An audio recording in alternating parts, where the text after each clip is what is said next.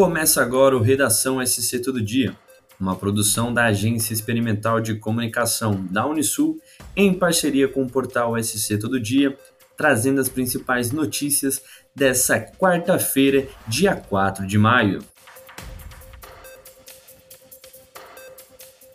As fortes chuvas que atingem Santa Catarina nesta semana levantam preocupações dos órgãos responsáveis. De acordo com a Defesa Civil Estadual, os municípios do sul e da região serrana sofrem com riscos de deslizamentos. O município de Garopaba, no litoral sul, recebeu um alerta meteorológico vermelho, indicando altos riscos para ocorrências de quedas de barreiras. Segundo o governo do estado, a cidade recebeu precipitações de 128 milímetros de chuva nas últimas 24 horas.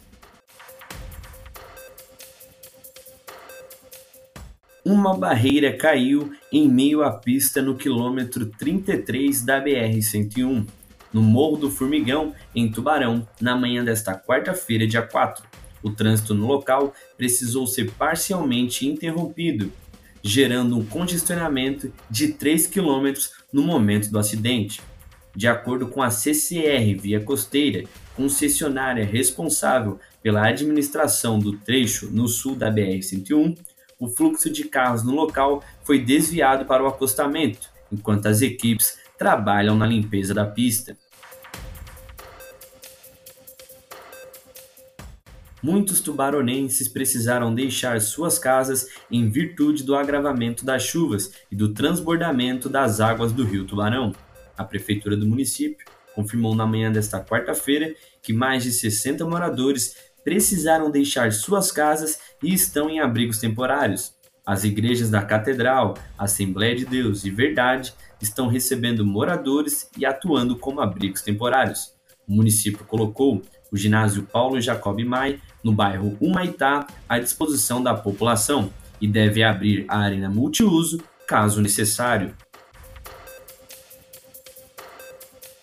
A Defesa Civil de Criciúma continua em atividade, monitorando áreas de riscos e atendendo a população.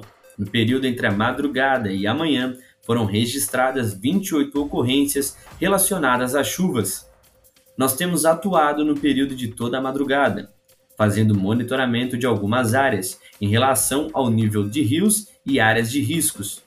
A região do bairro Sangão, com a rodovia Jorge Lacerda em direção à Forquilinha, é uma das mais afetadas, contou o coordenador da Defesa Civil de Criciúma, Fred Gomes, em entrevista. O comércio de tubarão, juntamente com outras atividades não essenciais, estará fechado a partir desta quarta-feira, dia 4, após determinação da Defesa Civil do município. A medida preventiva foi confirmada pelo risco de transbordamento do rio Tubarão. A decisão foi tomada pela Força Tarefa, formada pela Prefeitura, Defesa Civil e demais instituições estaduais e municipais. um sonho antigo e almejado há pelo menos 10 anos, a implantação da terceira vara do Tribunal de Justiça de Santa Catarina em Içara está prestes a se tornar realidade.